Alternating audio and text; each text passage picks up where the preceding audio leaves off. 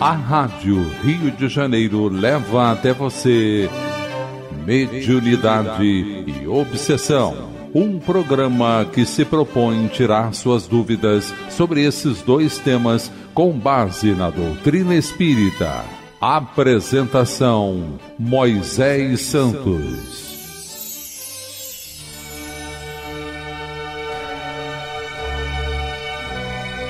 Caríssimos ouvintes da Rádio Rio de Janeiro, eu sou Moisés Santos e este é o programa Mediunidade e Obsessão.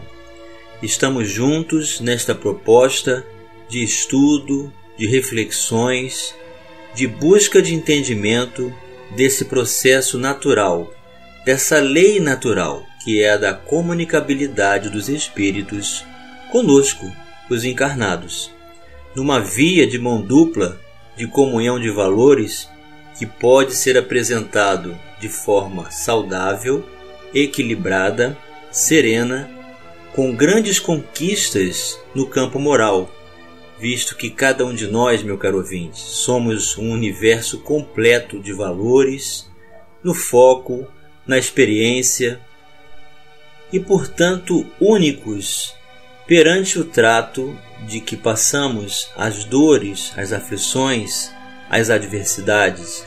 Por isso, cada pessoa é um universo completo a desvendar oportunidades de consulta, de entendimento, de abordagem, de pesquisa. Eis a postura do candidato que possui a mediunidade na tarefa de trabalho com Jesus para abordar a oportunidade do seu crescimento e restabelecer sua saúde integral de espírito. Nós estamos estudando o livro Diálogo com as Sombras. O autor é Hermínio Corrêa de Miranda. Nós já estamos na quarta parte desta obra e estamos dando continuidade ao capítulo que é um pouco longo, Técnicas e Recursos. E estamos dividindo em partes. Hoje vamos dar continuidade no parágrafo onde Hermínio vai dizer: Assim, a primeira regra do diálogo com os nossos irmãos em crise é esta: paciência e tolerância. Então, ele está dando aqui a receita do diálogo perante as comunicabilidades com aqueles que se apresentam em crise grave no processo de recapitulação das suas vidas perante a justiça divina, perante a própria consciência. Toda conversa com eles é um permanente exercício dessas duas virtudes. As primeiras palavras são de importância vital. São às vezes decisivas e podem constituir a diferença entre uma oportunidade de pacificação ou a alienação do companheiro por mais tempo, indeterminado em que ele continuará a buscar alhures o que não encontrou em nós, compreensão para os seus problemas e suas angústias. Então é muito importante e muito delicado o primeiro contato, as primeiras palavras que vão ser dirigidas ao comunicante, porque daí pode se desenrolar todo um processo de pacificação e acolhimento ou de discussão gratuita e adversidades que vão repelir o comunicante. Muita coisa vai depender no desenrolar do trabalho, da maneira pela qual recebemos os nossos irmãos em crise. Nunca é demais lembrar e insistir. Eles precisam de nós, justamente porque não conseguem sair sozinhos das suas dificuldades, das suas perplexidades, dos seus sofismas, da sua auto-hipnose. Mas nós, por igual, precisamos deles, porque nos trazem lições, porque nos ajudam na prática da lei suprema da solidariedade, que a seu turno nos liberta também. Então é uma ajuda mútua. O companheiro em crise traz sua complexidade e nós aprendemos a lidar com essa virtude que precisamos desenvolver, que é a paciência. E quantas vezes não são eles aqueles mesmos que causam desequilíbrios em nós próprios, ou obsessões naqueles que nos cercam, parentes, amigos, colegas, de serviço, de companheiros de jornada, enfim. Mas, meu caro ouvinte, o que o Evangelho tem a nos dizer sobre a paciência? Vamos esclarecer este conceito. Esclarecendo conceitos. Do Evangelho segundo o Espiritismo, capítulo 9. Bem-aventurados os que são brandos e pacíficos. A paciência, item 7. A dor é uma bênção que Deus envia a seus eleitos. Não vos aflijais, pois quando sofrerdes, antes bendizei de Deus onipotente, que pela dor neste mundo vos marcou para a glória no céu. Sede pacientes. A paciência também é uma caridade, e deveis praticar a lei de caridade ensinada pelo Cristo, enviado de Deus. A caridade que consiste na esmola dada aos pobres é a mais fácil de todas. Outra há, porém, muito mais penosa e, consequentemente, muito mais meritória: a de perdoarmos aos que Deus colocou em nosso caminho para serem instrumentos de nosso sofrer e para nos porem à prova a paciência. E mais adiante, o amigo espiritual comunicante vai dizer: Coragem, amigos! Tendes no Cristo o vosso modelo. Mais sofreu ele do que qualquer de vós, e nada tinha de que se penitenciar, ao passo que vós tendes de espiar o vosso passado e de vos fortalecer para o futuro. Sede, pois, pacientes, sede cristãos. Essa palavra resume, resume tudo. Um espírito amigo, Avre, 1862. Então, eis aí, meu caro ouvinte, a oportunidade de exercermos a caridade moral, de perdoarmos, de tolerarmos, de aceitar a pessoa como é, sem reprovação, sem condenação, acolhendo o comunicante. Eis as bases de um diálogo libertador, de auxílio, muito facilitador para a libertação do mal do companheiro. E o autor retoma o ponto afirmando: além disso, não podemos despachá-los. Mal enunciaram as primeiras palavras, quando nem sequer sabemos ainda de suas motivações e de suas dores. Não esperemos jamais uma expressão inicial sensata e equilibrada, amorosa e tranquila, da parte daqueles que se acham desarmonizados. Se assim fosse, não precisariam de nós. Já teriam encontrado seus próprios caminhos. Esperemos, isso sim, uma eloquente manifestação de revolta, rancor, desespero, aflição, desencanto ou perplexidade segundo a natureza dos problemas que os abrasam. Contemos com mistificações e ardis com falsidades e subterfúgios, com ódio e agressividade, com ignorância e má fé. Em suma, com a dor do espírito aturdido pelo impasse que criou dentro de si mesmo. É claro que o primeiro impulso de hostilidade de um espírito assim tem de ser contra nós, que o fustigamos, tentando obrigá-lo a mover-se. Ele está parado no tempo e no espaço, preso à sua problemática, empenhado numa tarefa que julga do maior relevo e importância.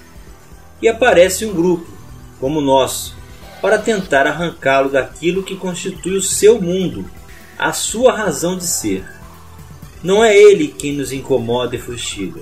Somos nós que o agravamos, com a inadmissível tentativa de fazê-lo desistir de seus propósitos. Como?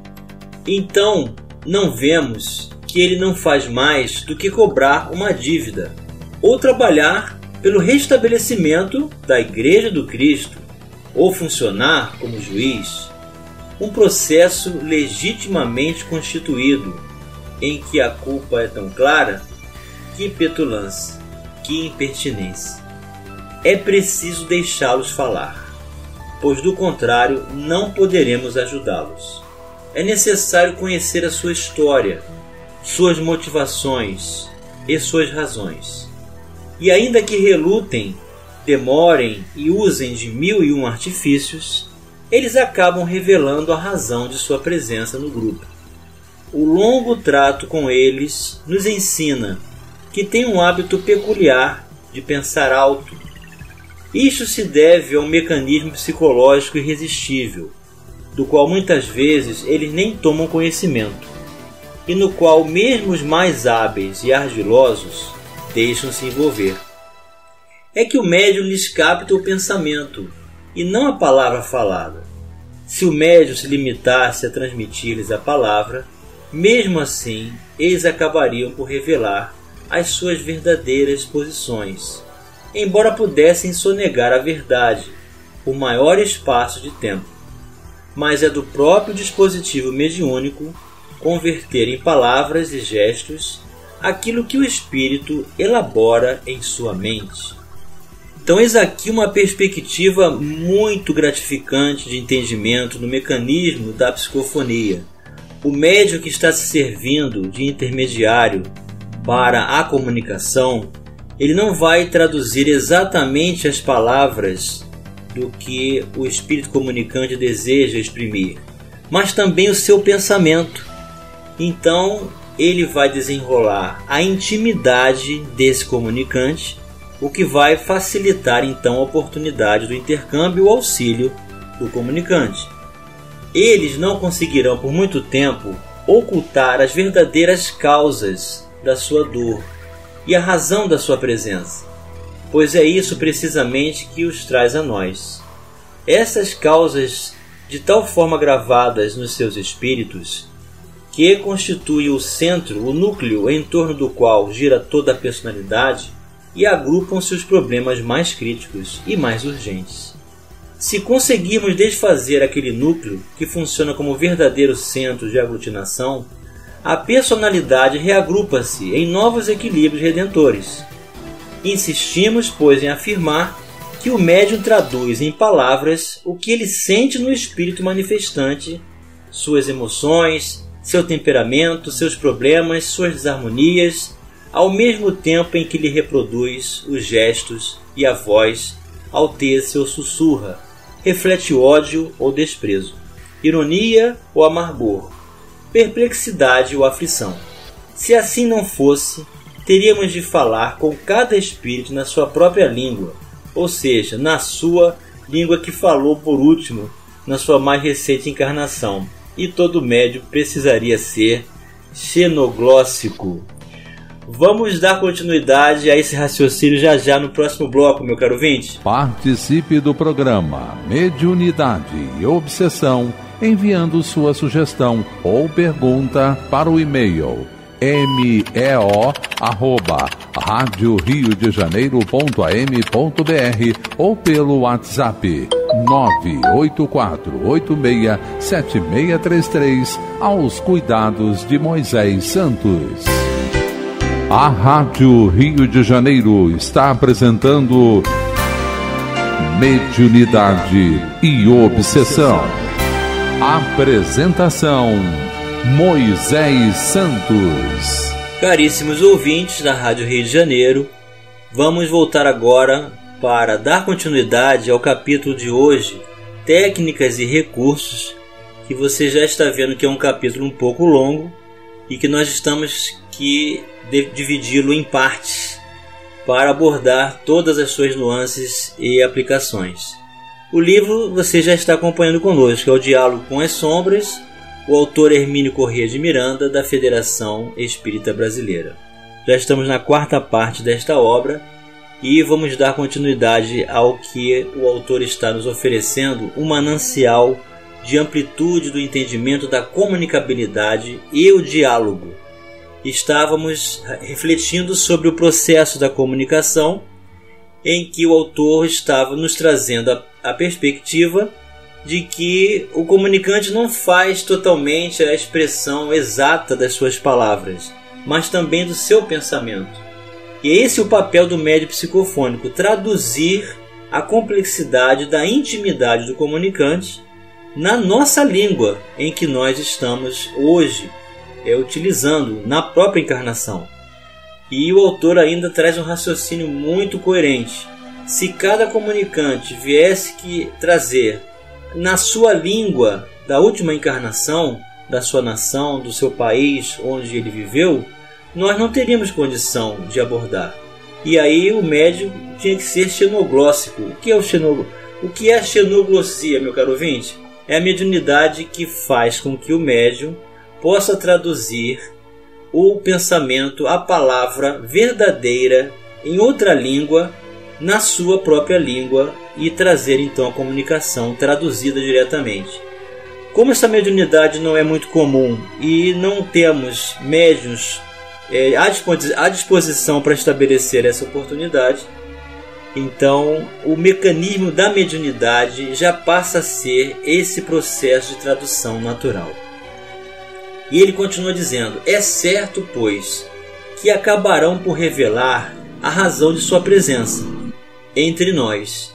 E depois o núcleo de suas dificuldades maiores, muito embora seja isto o que mais parecem temer.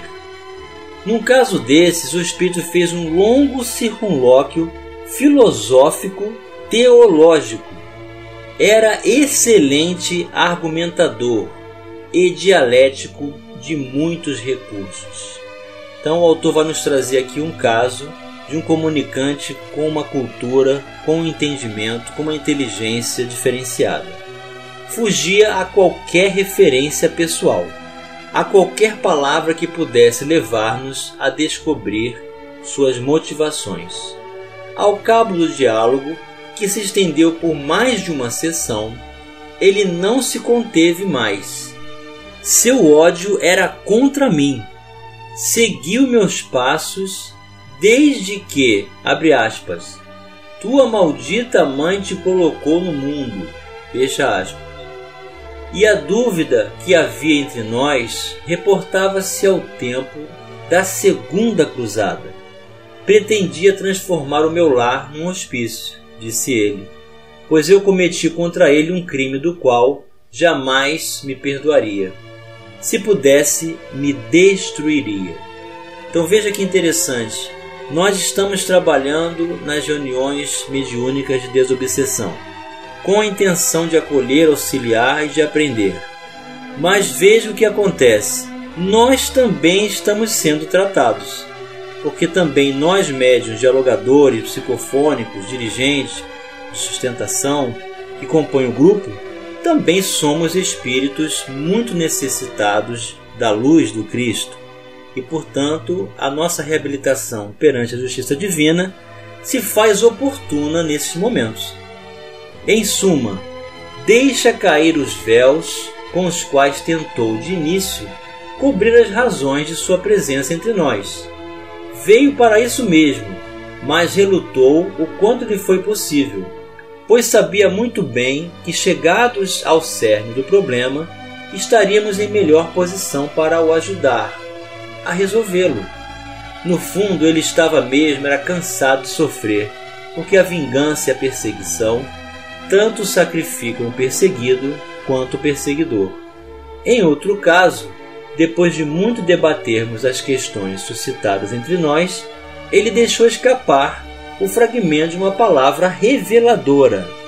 A certa altura do diálogo, lembro a ele a inesquecível palavra de Gamaliel perante o sinédrio: Não aconteça que vos encontreis lutando contra Deus percebi que a citação o atingiu mais profundamente do que ele talvez desejasse. Resmungou que nada tinha com Gamaliel, mas evidentemente estava envolvido no doloroso processo da cruz, e disse: Eu era um sol. Estacou subitamente e comentou consigo mesmo: Veja o que eu ia dizendo. Sempre fui um soldado. Na verdade, desde a primeira manifestação, uma ou duas semanas antes, ouvia sem cessar um alarido de vozes que berravam coisas confusas e um tilintar de armas que ele se recusava a identificar. Participara, pois, como soldado romano ou do próprio templo, da penosa missão de aprisionar o Cristo, ou de conduzi-lo ao longo de sua inesquecível Via Crucis. Era esse o problema que ele mais temia revelar, mais que precisava enfrentar para liberar-se. Este caso encerra outra lição importante. Chamemos-la lição do arrependimento construtivo, ao qual há referências alhures nesse mesmo livro. Para não transformar o tema numa composição literária, baste nos lembrar que há dois tipos de arrependimento, o positivo e o negativo. O primeiro, o positivo, ajuda-nos a reconstruir logo o que destruímos, a refazer o que não podemos mais desfazer. O segundo, o negativo, mantém-nos paralisados à beira do caminho, enquanto nossos companheiros e nossos amores seguem à frente. Estacionamos precisamente porque nos falta coragem para enfrentar o olhar severo da própria consciência. É verdade, estamos envergonhados, temerosos e angustiados. Mas por que demorar-nos no arrependimento? Cruzarmos os braços e esconder-nos, como um caramujo, dentro da carapaça das ilusões. O arrependimento somente se dissolve no trabalho construtivo. Incontáveis multidões, no entanto, tentam fugir de si mesmas ignorando seus próprios fantasmas interiores. A culpa existe em nós, impossível negá-lo, pois o erro já está cometido mesmo. O que temos de fazer agora não é fingir que ela não existe, porque é justamente esse fingimento, essa fuga, que nos mantém presos, detidos, marcando o passo, vendo a multidão passar por nós em busca da paz. E chegou o momento, meu caro ouvinte, de você receber a mensagem ao seu coração. Mensagem ao coração. Do livro Pensamento e Vida, psicografia de Francisco Cândido Xavier, pelo Espírito Emmanuel. Tolerância. Vive a tolerância na base de todo o progresso efetivo.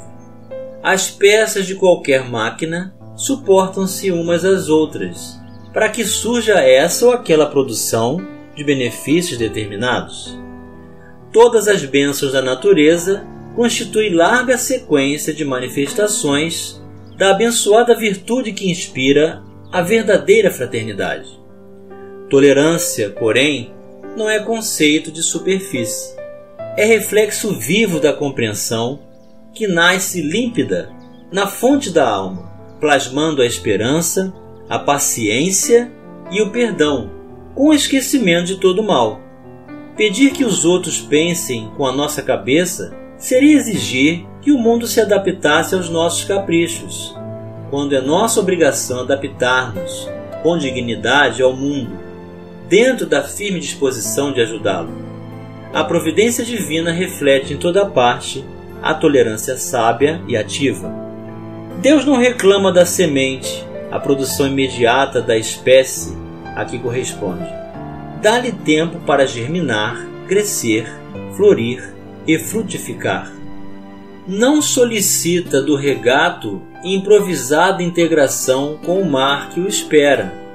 Dá-lhe caminhos no solo, ofertando-lhe o tempo necessário à superação da marcha. Assim também, de alma para alma, é imperioso não tenhamos qualquer atitude de violência. A brutalidade do homem impulsivo e a irritação do enfermo deseducado, tanto quanto a garra no animal e o espinho na roseira, representam indícios naturais da condição evolutiva em que se encontram. Opor ódio ao ódio é operar a destruição. O autor de qualquer injúria invoca o mal para si mesmo. Em vista disso, o mal só é realmente mal para quem o pratica. Revidá-lo na base de inconsequência em que se expressa é assimilar-lhe o veneno. É imprescindível tratar a ignorância com o carinho medicamentoso que dispensamos ao tratamento de uma chaga, porquanto golpear a ferida sem caridade será o mesmo que converter a moléstia curável num aleijão sem remédio. A tolerância por esse motivo é, acima de tudo, completo esquecimento de todo mal, com serviço incessante no bem. Quem com os lábios repete palavras de perdão de maneira constante, demonstra acalentar a volúpia da mágoa com que se acomoda, perdendo tempo. Perdoar é olvidar a sombra buscando a luz. Não é dobrar joelhos ou escalar galerias de superioridade mendais, teatralizando os impulsos do coração, mas sim persistir no trabalho renovador, criando bem e harmonia, pelos quais aqueles que não nos entendam de pronto nos observem com diversa interpretação, compreendendo-nos o idioma inarticulado do exemplo oferece-nos o Cristo o modelo da tolerância ideal, em regressando ao túmulo ao encontro dos aprendizes desapontados. Longe de reportar-se a deserção de Pedro ou a fraqueza de Judas, para dizer com a boca que os desculpava, refere-se ao serviço da redenção, induzindo-os a recomeçar o apostolado do bem eterno. Tolerar é refletir o entendimento fraterno, e o perdão será sempre profilaxia segura, garantindo onde estiver saúde e paz, renovação e segurança. Emmanuel para os nossos corações, meu caro ouvinte, muita luz, muita paz, um grande abraço e até o próximo programa. A Rádio Rio de Janeiro apresentou mediunidade e obsessão.